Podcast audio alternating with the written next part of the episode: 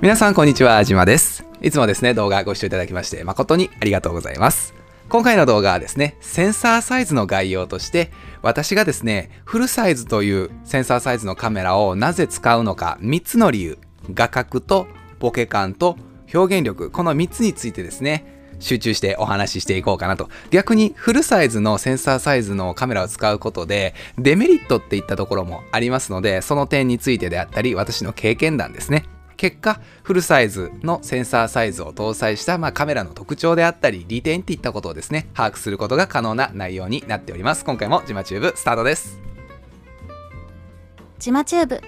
はい、改めまして、ジマです。このチャンネルではですね、撮影技術とかカメラとかニュースに関することをですね、中心に取り上げておりますので、ぜひですね、初めての方はチャンネル登録よろしくお願いいたします。過去に400本ぐらい撮ってきた中からですね、200本ほど厳選した動画をですね、チャンネル内にストックしておりますので、試すこととか調べること、えー知識を得るために必要な時間っていったところをですね、圧縮することができるチャンネルになっておりますので、ぜひチャンネル登録よろしくお願いいたします。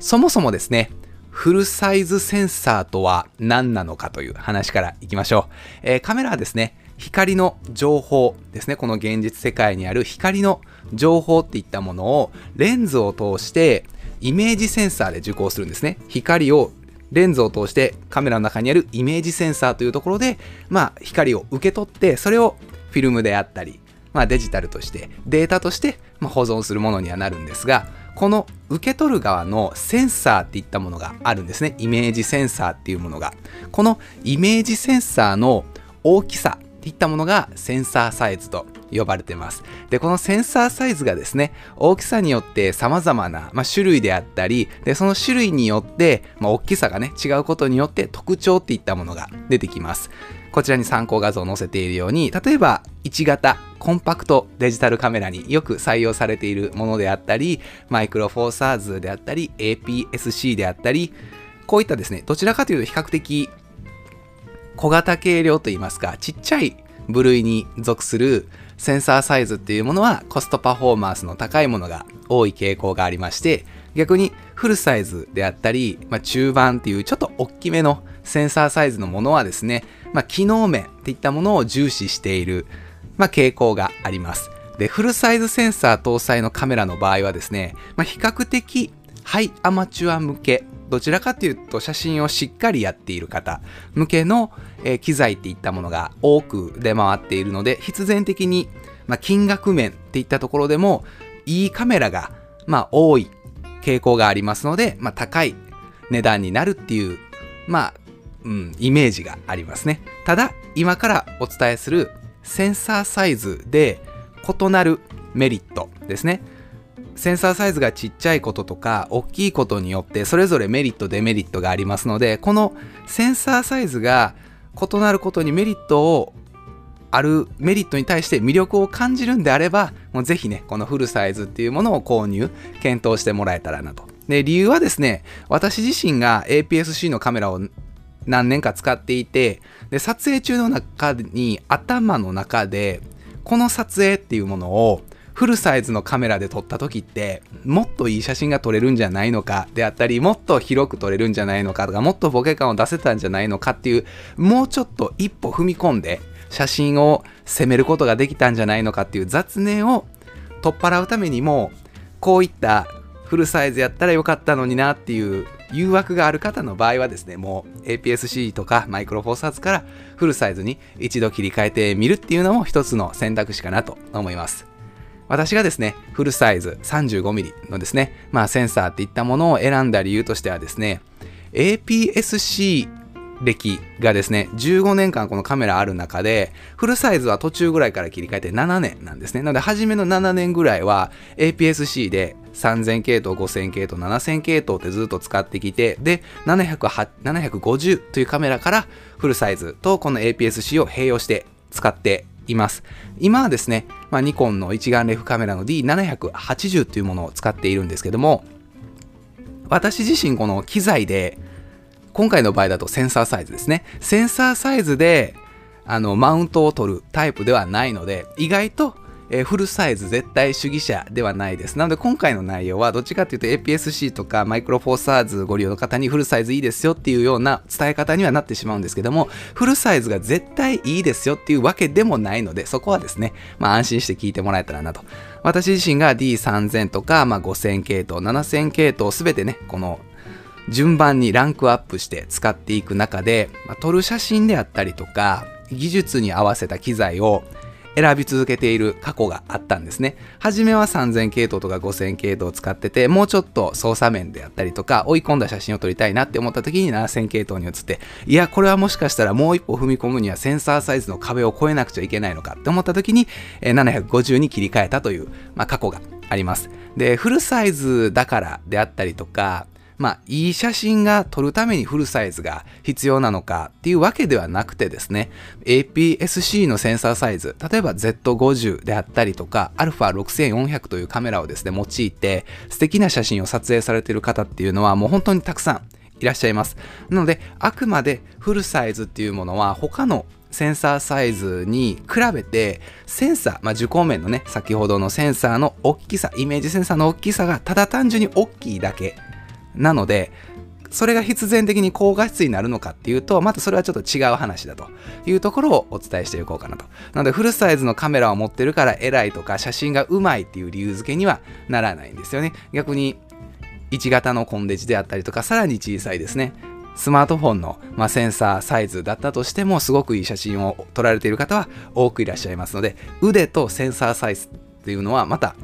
一色単にならないっていうところが注意点です。逆に気軽に、まあ、撮影に、えー、持ち出せてですね、価格面であったりとか、機能面で APS-C のセンサーを搭載しているカメラの方が優れている点もたくさんありますので、自分の撮影の撮り方ですよね。これによってセンサーサイズっていうものを APS-C とかフルサイズで選んでもらえたらなというですね、こういう前提情報をお伝えした上でここから私がですね、フルサイズという、まあ、センサーサイズのカメラを選んだ理由に移っていくんですけども、大きく3つあります。1つ目がですね、画角が広いっていうところですね。センサーサイズがですね、大きくなると、同じレンズっていったものを用いても、イメージサークルですね、レンズの後ろの丸いところなんですけどね、あのイメージサークルのところが対応していれば、より広い世界を撮ることが可能になります。でより広く撮ることができるっていうことはですね、まあ、風景であったりとか景色を生かした、まあ、人物撮影ですよね。人物撮影で人物がドンとメインに来るのももちろんありなんですけども綺麗な風景の中に人物がいるような撮り方をするときはフルサイズのセンサーサイズと広角レンズの組み合わせっていうのがですねより同じ位置から撮ったとしてもダイナミックでどっちかっていうとちょっと日常世界よりも広く撮るので、まあ、非現実的な写真として撮れるので、まあ、面白くですね、まあ、写真の表現の幅っていったものが広がったりします。でどの程度変わるかっていうとですねざっくり約1.5倍ぐらい APS-C とフルサイズっていうものは変わってきます。でマイクロフォーサーズとかになってくるともう約2倍ぐらいの焦点距離の差が出てくるので、例えばそうですね、24mm という焦点距離に対して 36mm ぐらいになるんですね。24mm のレンズを1本持ってますと。フルサイズで撮った時は 24mm の焦点距離で撮れます。APS-C のカメラを持っていて APS-C のカメラにつけると大体1.5倍ぐらいするので 36mm ぐらいになります。これはどっちかっていうとフルサイズで撮った方がやっぱりより広く同じ位置からね撮影した時は写し取ることができるので広角撮影を威嚇生かす写真を、えー、撮る時はこのフルサイズセンサーの方が、まあ、優れているっていったところがあります。で APS-C で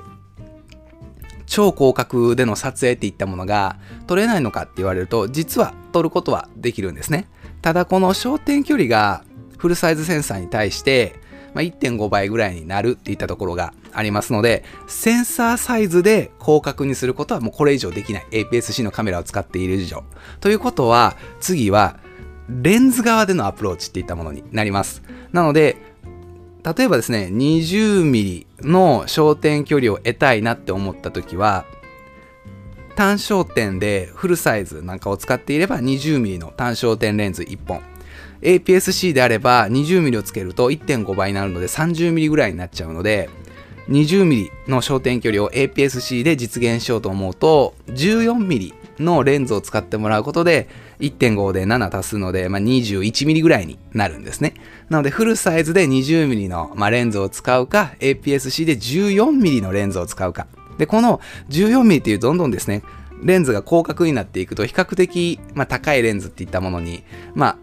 なっていく傾向がありますので、センサーサイズ側でアプローチするのか、レンズ側でアプローチするのか、ここはですね、まあ、長期的に見てご自身の撮影スタイルと比較してもらえたらなと。で、もっとですね、広角で撮りたい場合っていうのは、もちろん、あの、レンズでのアプローチ、先ほどのような 14mm っていうとですね、まあ、レンズを使ってもらうのも可能なんですけども、その 14mm のレンズがもし1本あったとしてですね、APS-C のカメラに 14mm つけて 21mm にするんであれば 14mm のレンズにフルサイズのセンサーのカメラを使って 14mm で撮る方がより広角で撮れますよね。なのでもっと広角で撮りたい場合はもちろんレンズでのアプローチでの解決っていうのも可能ではありますが長期的に見てやっぱり広角での撮影っていうものがメインとして多いんであればフルサイズの方が都合がいいっていう場面が多くなります。なのでこちらね、作例のような形で 24mm とか 20mm のね、あのレンズで撮っているような作風にはなるんですけども、まあ風景であったりとか、景色の中に人物をちょこんって置く形の撮影の時は、やっぱりセンサーサイズが大きい方が、まあメリットが比較的この後に続く2つも得ることができるので、フルサイズセンサーの方がいいかなと思います。ただですね、逆にこの APS-C のセンサーサイズを用いて、レンズに記載されている焦点距離以上もう長玉になるっていうことが今お伝えした内容画角が広くなるっていう視点から見るとデメリットのように聞こえると思うんですけどもこの焦点距離が伸びるっていうこと自体は良くも悪くもなくてですねただ事実としてあるだけでこの焦点距離が伸びるっていうことをデメリットじゃなくてメリットとして捉えることも可能なんですね。なので、適材適所で選んでもらえたらなと思うんですけども、野鳥撮影とか飛行機を撮影する、まあ、望遠撮影ですよね。遠くのものを撮るときっていうのは、逆に70から 200mm の、まあ、ズームレンズっていうものを使っている場合、フルサイズであれば 70mm から 200mm までしか撮れないんですけども、APS-C のカメラを使っていて、そこに 70mm から 200mm のレンズをつけた場合は、1.5倍なので35と100足すので、105mm から 300mm のレンズになります。レンズというか、まあ、焦点距離を得ることができます。ちょっとね、真ん中をクロップしたようなイメージにはなるんですけども、で、200mm から 500mm、私がですね、よく野鳥撮影なんかで使っているレンズの場合は、だいたい200なので100足して、500は250足すので、300から 750mm ぐらいになるんですね。で、フルサイズのカメラに、ちょっと1.4倍とかのテレコンつけて、ちょっと画質であったりとか F 値っていうものを落として、フルサイズで撮るのか、もう APS-C でトリトリミングというかクロップというか、ちょっと真ん中に寄った撮り方をするのかっていうので、ちょっと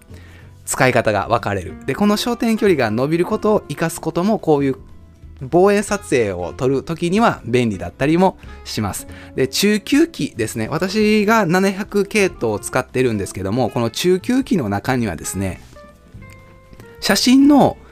トリミングする感覚で、DX フォーマットと FX フォーマットの切り替え機能があるんですね。この DX と FX って何って言われると、まあ、ニコンはですね、APS-C サイズのことを、まあ、大体 DX って呼んでいて、大体フルサイズのことを FX っていう風に呼んでます。なので、APS-C とフルサイズを切り替えることがカメラ側でできるっていうところですね。なので、フルサイズのセンサーサイズを搭載している700系統のカメラが、自分が撮影するときにもう APS-C のセンサーサイズでしか切り取らないっていうことを指定できるんですね。なので APS-C のセンサーを搭載しているカメラがカメラ側の機能でフルサイズに伸ばすっていうことは、まあ、物理的に無理なんですけどもフルサイズのセンサーを搭載しているカメラが APS-C のセンサーの大きさだけを切り取るちょっと外枠一回り分ぐらいを切り捨てるっていうのは物理的に可能ですし機能的にも搭載が可能なのでもしかしたら広角での撮影が多くて、時々望遠を使う。かつ、時々1.5倍のメリットを得たいなって思うときは、中級機のフルサイズ機みたいなものを購入していただいて、FX フォーマットと DX フォーマットをうまいことカメラ側の機能で切り分けてもらうっていうのが、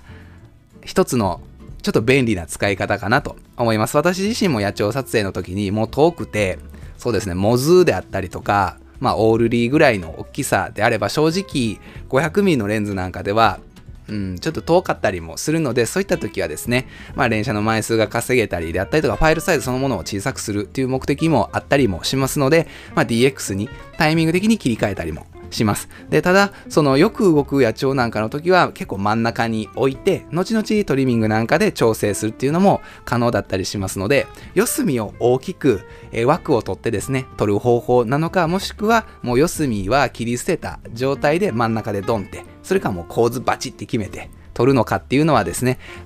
取り手側のスタイルで合わせてもらえたらなと思います。ざっくりとですね、この DX と FX っていうところをま比較しておこうかなと思います。このフルサイズですね、FX っていったものは、広角がまよりダイナミックに撮れるっていうところから広く撮ることができるんですよね。で、APS-C、DX の方は約1.5倍ぐらい寄った、言い方変えると狭くなる形で撮ることができます。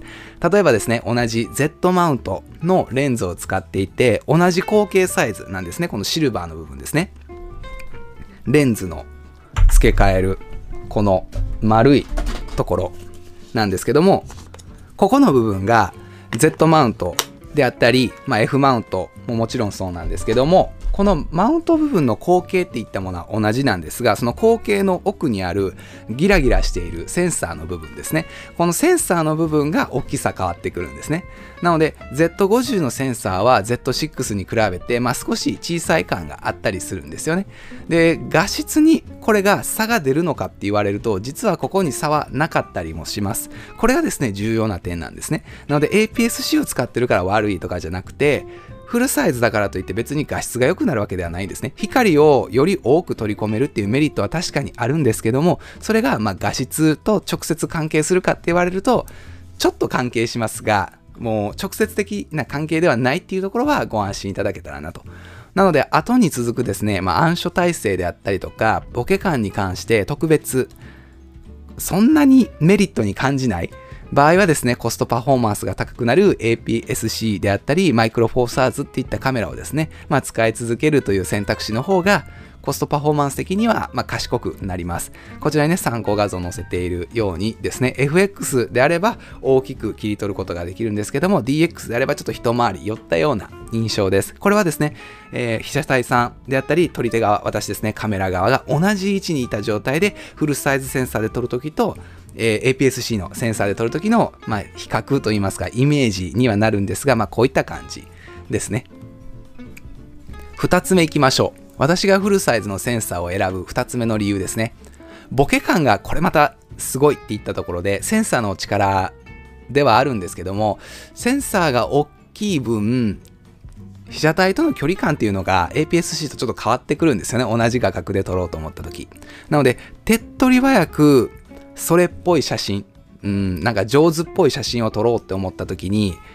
一つの表現方法として、もうボケ感を活かして主役を強調する方法っていったものがあります。なので、写真を撮るときにもう全部にピントがあってて綺麗に撮ってる写真ももちろんいいんですけども、なんとなくいいカメラで撮ったような写真として見せる方法の簡単な方法として、ボケ感を生かして、なんか後ろも、え前も綺麗にボケてて、主役にすごくピントがパチって合ってて、なんか A カメラで撮ったような写真に見えてしまうっていったところでボケ感が便利に使えるんですけども、さっきのですね、この焦点距離の話とも関係してくるんですが、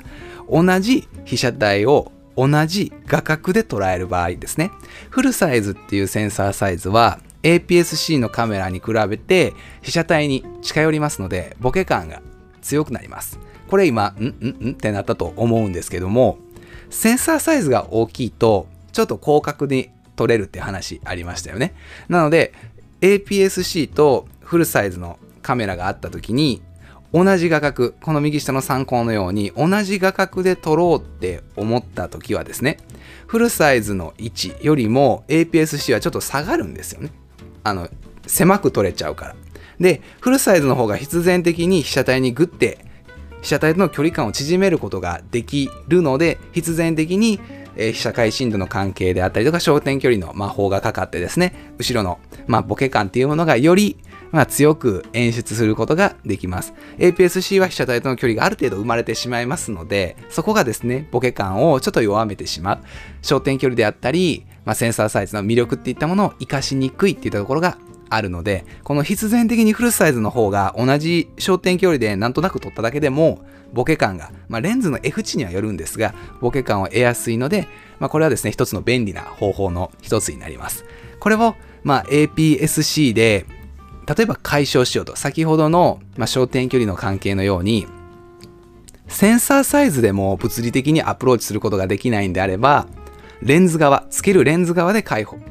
解決しようと思った時に、このよりボケ感を出そうと思った時は、いつもね、お伝えしている F 値のところですよね。この開放 F 値の低いレンズを使うことが必要になってくるんですね。なので、例えば、フルサイズで 58mm1.4 とかを使っている場合なんですが、APS-C の場合、さらに1.2であったりとか、まあ、0.95のレンズはちょっと厳しいですけども、フルサイズと組み合わせているレンズよりも低い小さい F 値で撮ることによって、同じような撮影というか画角だったとしても、ボケ感がま近しい演出することが可能になります。逆にフルサイズと APS-C で同じ、例えば F2.8 とかのレンズを使っている場合は、どうしても APS-C の方が被写体との距離が空いてしまいますので、ボケ感っていうものは弱くなります。で、このレンズでじゃあアプローチできるんやと思った時に、一つ注意点として、例えば F1.8 であったりとか F1.4 であったりとか F1.2 っていう F 値の小さいレンズっていうのはですね、必然的に高額なものが多いので、センサーサイズが違うことによってボケ感をより得たいなって思う時に意外とボディ側ですね、このカメラ側のフルサイズを購入する方が結果的にコストパフォーマンスが良くなったりもする場合がありますので、この点はですね、レンズでアプローチするのか、センサーサイズでアプローチするのかを、まあ、慎重に選んでもらえたらなと思います。3つ目です。私がフルサイズのセンサーを搭載したカメラを選ぶ3つ目の理由はですね、階調表現とか暗所耐性が優秀っていったところがあるんですね。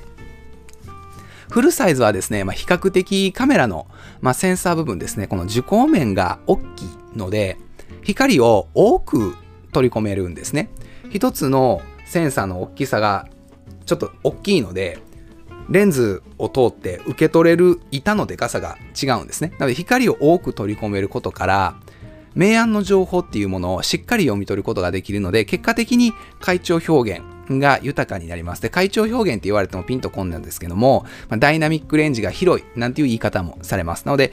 どっちかっていうと、まあ、グラデーションがかかっているようなところでも、色つぶれみたいなものなくてですね、白飛びであったりとか、黒つぶれに強い写真を撮ることが可能になります。で、肉眼ではですね、まあ、いまいちわかりにくいところでも白飛びしたかもっていう写真であったとしても意外と老現像で、まあ、ハイライトの部分をですねいじってもらえると色情報が復活あ色情報残ってるんや真っ白で白飛びしてないんやっていうところが調整に期待できるところもありますので結構ですね風景写真なんかを撮って強い光源太陽とか強い光源がありつつこの手前に来るに限ってあの黒の影のシャドウの部分を全体的に撮ろうと思った時はやっぱりフルサイズの方が強いかなっていうのは感じるところが多いです。で特にですね、ニコンのセンサーっていうものは画像処理エンジンを通じて表現する黒色のところですね。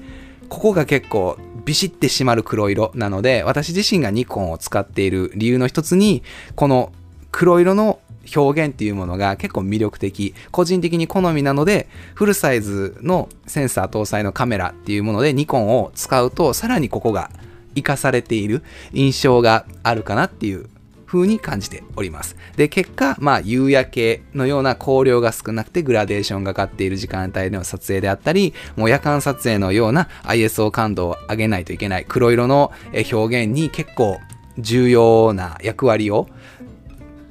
お任せする場面での撮影シーンなんかでは、まあ、暗所撮影での利用するっていったところで、このフルサイズセンサーっていうのはかなり、まあ、心強い側面がありますね。ちょっとですね、ここで、えー、焦点距離の話、まあ、画角の話と会長表現の話をして、ちょっとですね、気晴らしに、まあ、作例をご紹介していこうかなと思うんですが、左上なんかで言うと、まあ、ボケ感がえー、かなり、まあ、優秀っていったところで、フルサイズセンサーを使って、えー、50mm の単焦点レンズで撮った時です。え、50mm の単焦点レンズフルサイズで撮るとですね、大体日常の、まあ、会話できる距離感ぐらいなんですけども、その距離感から撮ったとしても、まあ、背景とのね、あの、この距離のまあ、具合っていうものはあるんですが、あまりそんなに空いてなかったとしても、意外と、えー、ボ景感をですね、演出することができます。それが APS-C のカメラで撮ろうと思うと、自分がちょっと下がらなくちゃいけないであったりとか、50mm じゃなくて 35mm を使う必要が出てくる。で、結果的にボケ感がちょっと弱くなってしまう。あまりですね、ボケ感を強く出しすぎる撮影っていうものが好まれない方であれば全く問題ないんですが、ボケ感を活かして、まあ、撮影をされたい方の場合はですね、やっぱりフルサイズと、えー、開放 F 値の低いレンズの組み合わせの方が、ボケ感はですね、より柔軟にそのボケ感を演出するのが苦手な組み合わせ APS-C とか高い F 値の組み合わせをボケ感を演出する方に持っていくっていうのは無理なところがあるんですがフルサイズと開放 F 値が小さいレンズの組み合わせでボケ感を演出することができる組み合わせからボケ感をあまり演出しない方に持っていくっていうのはできるんですね。なので大は小を兼ねるじゃなくて小は大を兼ねるっていう考え方に近しいところがありますのでもしボケ感を生かした撮影もしたいなであったりえボケ感を出さなくてもいいなっていうところで撮りたいなっていう両方メリットを得たい場合はやっぱりフルサイズと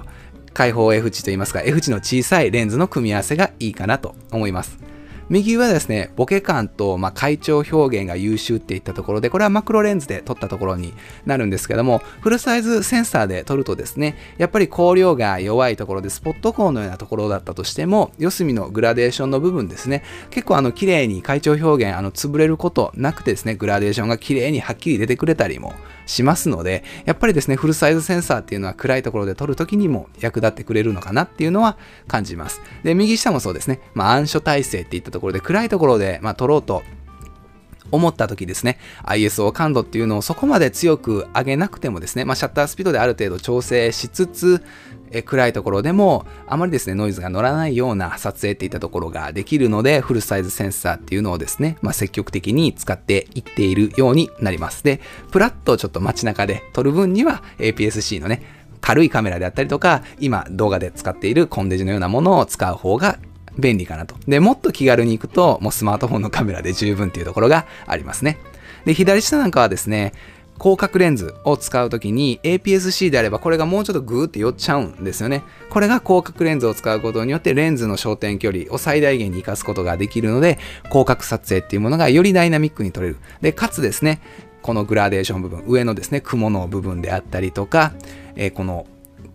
広角レンズの風景写真でよく使われているような撮影っていう時にフルサイズっていうものは暗所体制であったり階調表現っていったところも味方につけれるのでやっぱり便利かなっていうのは思いますので風景撮る時にこういった階調表現と暗所体制かつ広角で撮ることもできるしレンズを変えるだけでボケ感を得ることもできるしボケ感を逆になくすこともできるので写真の表現の幅振り幅ですね。ここが広くなるっていうのが強みかなっていうふうには感じます。というふうにフルサイズセンサーのカメラをベタ褒めしているんですけども、ここからデメリットに行きましょう。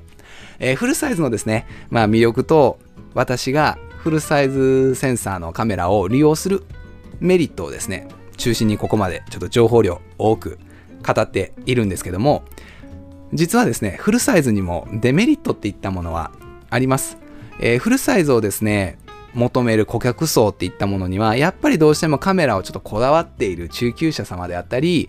商売ですね、商業利用に使われている方が多くいらっしゃいます。なので必然的にセンサーサイズだけじゃなくて、そのセンサーサイズに比例して求められるカメラそのものの本体の性能、スペックっていったところが高性能になりがちなんですよね。なので、ハイスペックなカメラにフルサイズセンサーっていうものが、まあ、必然的に採用される傾向がありますので、センサーサイズが大きくなることで、必然的に高性能なカメラになってしまうと。で、そう、高性能なカメラになった結果ですね、本体もま操作するボタンが多くなったりとかで、本体そのものが大きくなったりとか、価格もですね、それに比例して、まあ、高い傾向になっていくと。なので、どっちかっていうとハイアマチュア向けの機種が多い側面っていうものがセンサーサイズがフルサイズのものには大きい大きいというか多いですね。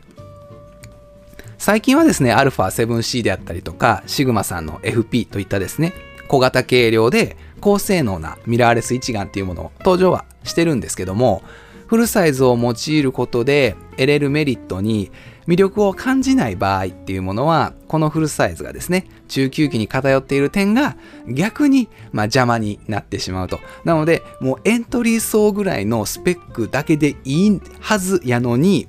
フルサイズセンサーを求めていくと必然的に A カメラになっちゃうからもうエントリー層向けの機能でセンサーサイズだけをフルサイズに付け替えるようなねまあ、カスタマイズができたらいいかなっていうふうには思いますね。で自分の撮影対象であったり、まあ、広角で撮るのか、ボケ感を生かすのか、こういったところですね。あとは、まあ、暗所体制とか、会長表現を求めるのか、こういった撮影対象とか、撮影のスタイルに合わせて、センサーサイズと、まあ、カメラの特徴っていうところで選ぶべきです。なので、フルサイズがいいんだから、買っておこうじゃなくて、自分が撮るものとか、自分の撮り方がフルサイズのメリットっていうところを恩恵を受けれるか逆にデメリットを受けたとしてもその恩恵の方が大きいんであればフルサイズを使う。で逆にフルサイズの恩恵をあんまり受けれない。かつデメリットデメリットというものが本当にただ単純にしんどいデメリットになってしまうんであればもう APS-C のカメラっていうものであったりマイクロフォーサーズのカメラを使う方が結果的に長く使うことであったり撮影に持ち出す機会っていうものは増えるかなっていうふうには思います。APS-C とですね、フルサイズの、まあ、センサーサイズ、両方ですね、えー、私使っているので、その私が思うことをお話しするとですね、気軽な撮影が主軸なのであれば、APS-C、まあミラーレスも含めてですね、ミラーレスというカメラの種類で APS-C というセンサーサイズの組み合わせ、Z50 とかですよね。ああいったカメラがやっぱり最適ですし、ボケ感とか暗所での撮影にこだわりたいあとはまあレンズっていったところに、まあ、こだわることをすればですねこの APS-C のセンサーサイズだったとしてもある程度はカバーできます。なので先ほど冒頭でお伝えした広角で撮るんやったらレンズの焦点距離を小さいというかあの短いものにしてより広角で撮る。かつ1.5倍されたとしても広角で撮れるものであったりとか F 値を、まあ、下げることでボケ感を得るようなレンズでのアプローチっていったものである程度カバーは確かにできます。で、さらにですね、焦点距離が伸びる、まあ、特徴っていったものを活かして遠くの動き物を取るんであれば高速、まあ、連射が得意な機種の APS-C が結果的に満足できるかなって思います。高速連射が得意な機種ですね。D500 であったり D7500、まあ D500 がやっぱり APS-C のセンサーの中で、まあ、高速連射が得意なカメラになるかなと思いますね。で、APS-C はですね、カメラ本体の価格を抑えることが可能になりますので、まあ、アクセサリー類の充実っていったところが狙えます。フルサイズのカメラを買ってしまって、フルサイズ対応のレンズっていったものを揃えていくと、どうしても価格面っていうものはすごく膨らんでしまうんですが、APS-C のカメラ本体を購入して、APS-C のみ対応しているえー、レンズっていうものを購入することで価格っていったものをカメラとレンズ側で必要な経費っていうものをかなり抑えることができるのでそこで浮いたお金をですね、まあ、アクセサリー類の三脚とか、まあ、ライト関係、照明関係であったりとか、まあ、バック関係であったりとか、そういったものにですね、回すことができるので、まあ、結果的にコストパフォーマンスは高く、えー、維持できるかなと。で、フルサイズのセンサーサイズの方はですね、会長表現とか、ボケ感を含めた写真の、まあ、仕上がりに対する安心感が抜群だと思います。なので、ちょっと神経質といいますか、ちょっとこだわる。撮影の時はやっぱり私はフルサイズのカメラ、せっかく高いお金出して買ってるので、フルサイズのカメラをもう使い倒す気持ちでいるので、そういった時はフルサイズのカメラを使うようにしています。で、夜間撮影であったり、夕焼けでの撮影も、まあ少しあの高いえ ISO 感度で気軽に撮影できるのも心強いです。フルサイズはやっぱり光を受け取るあのセンサーのね、板の面積が大きい、板というか、まあ、板というか、何て言うんですか、センサー、イメージセンサーそのものの大きさがでかいので、気軽にちょっとですね ISO 感度をちょいちょいって上げるだけでも、まあ、結構ね明るく撮ることができますのでもう気軽に撮影ができるのが強いです心強いですね特に XPEED6 のような結構常用 IS 感度が高く設定しても問題ないようなもうカメラの世代になってくると本当に ISO 感度っていうものはあんまり神経質にならなくても良くなっている傾向があります。で、さらには広角撮影時の画角っていうものはダイナミックに撮ることができますので、やっぱり APS-C 時代に 20mm の、まレンズとかを使って広角撮影っていったものを使っ撮ってはいたんですけども、それでも十分のすごくいい写真はたくさん、え撮れてて私自身満足してたんですが、やっぱりですね、フルサイズセンサーに変えて同じ 20mm で撮った時にはもう全然ちゃうやん、これはずるいわっていうぐらいの、まあ、圧倒的な画角の違いっていうものはフルサイズで結構感じたところがありますし、私がやっぱりフルサイズのまあ、センサーに一番興味を持ったのは画角をカメラ側センサー側で広くできるっていうところですね。どうしてもレンズ側で変えていこうと思うとその都度焦点距離のまあ短い小さいレンズっていうものを揃えなくちゃいけないんですがセンサーサイズ側でも揃えてしまうと1本、えー、広いレンズを買ってしまえばもうその広い広角で撮ることができますので、まあそういったね、フルサイズセンサー側でアプローチしようって考えたのが私のフルサイズセンサーに興味を持ったきっかけですね。なのでこの動画っていったものが今 APS-C のカメラを使っているマイクロフォーサーズのカメラを使っているコンデジ、あの、1型センサーっていうものを使っていて、この機会にね、もうフルサイズセンサー搭載のカメラ、まあ、α7 3であったりとか、Z5、Z6-2 であったりと、Z6 がすごくね、あの今安くなってたりもしますし、EOS のね、R であったり R5 みたいなものをちょっと比較検討していて、フルサイズセンサー搭載のものに興味がある方の何かこのお役に立てれば嬉しく思います。このチャンネルではですね、こういった形で撮影技術とかカメラとか、え、そういったものに関する情報を配信しておりますので、チャンネル登録よろしくお願いいたします。また次の動画でお会いしましょう。じゃあね。